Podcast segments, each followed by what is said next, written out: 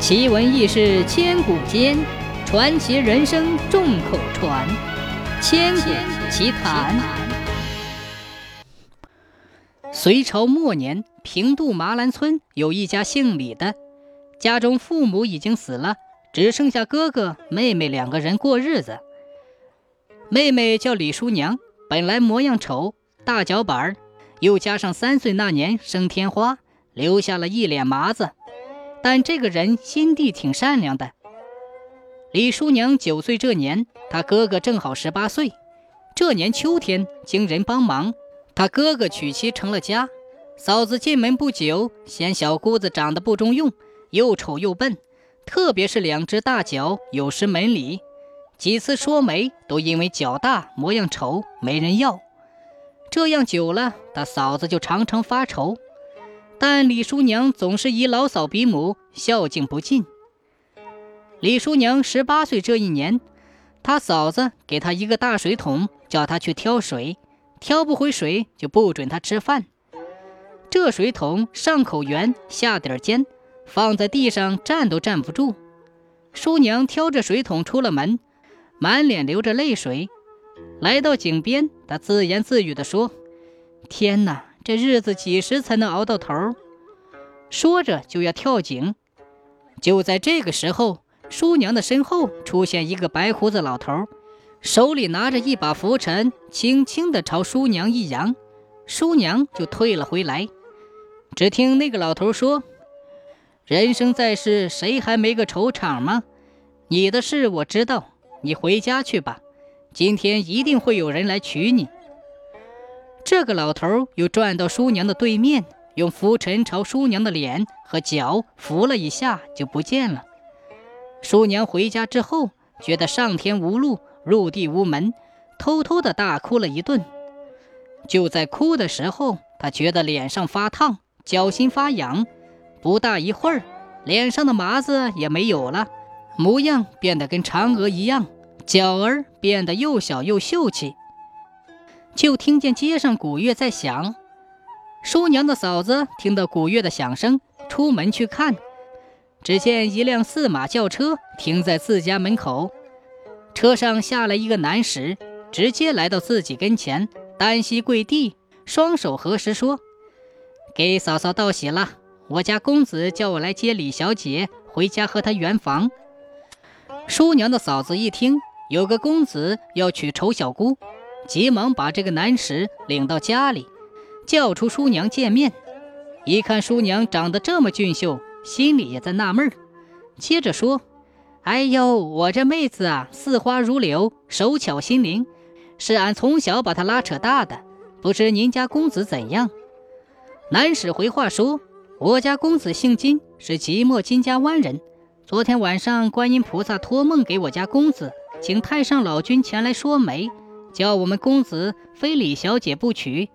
太上老君今天早晨已经见过小姐一面。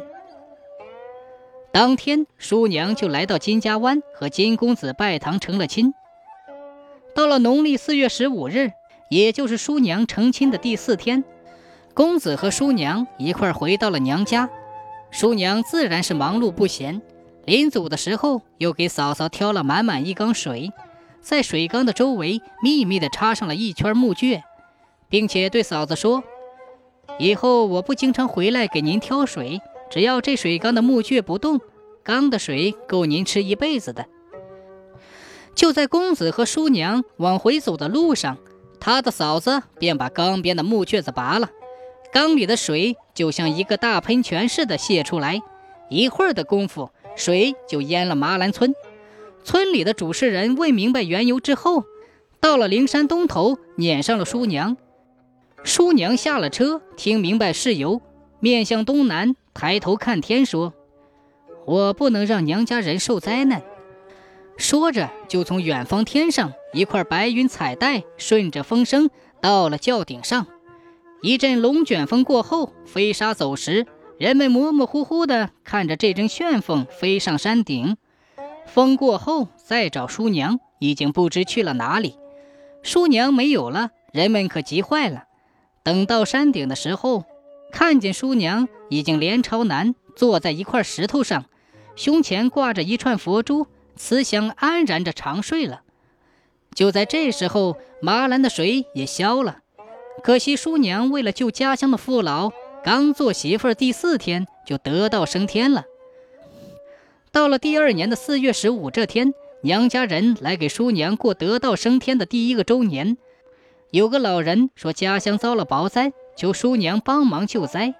叔娘当时显灵说：“今年的雹子是秃尾巴老李每隔五年回一次老家。”路过麻兰村的时候留下的，以后我叫他走福山，过海洋从水路过，只准带风水。秋天之后，老李要回去，还要经过麻兰村，你们要在地头上多烧香。像这样的事就慢慢传开了，老百姓上山求救就多了起来。西三泉村有一个人不小心把烟袋杆戳进了肚子，当时没办法治疗，上山许愿。弯腰磕头的时候，烟袋杆就从肚子里掉了下来。后来这事一传十，十传百，方圆几千里都知道灵山上有仙灵。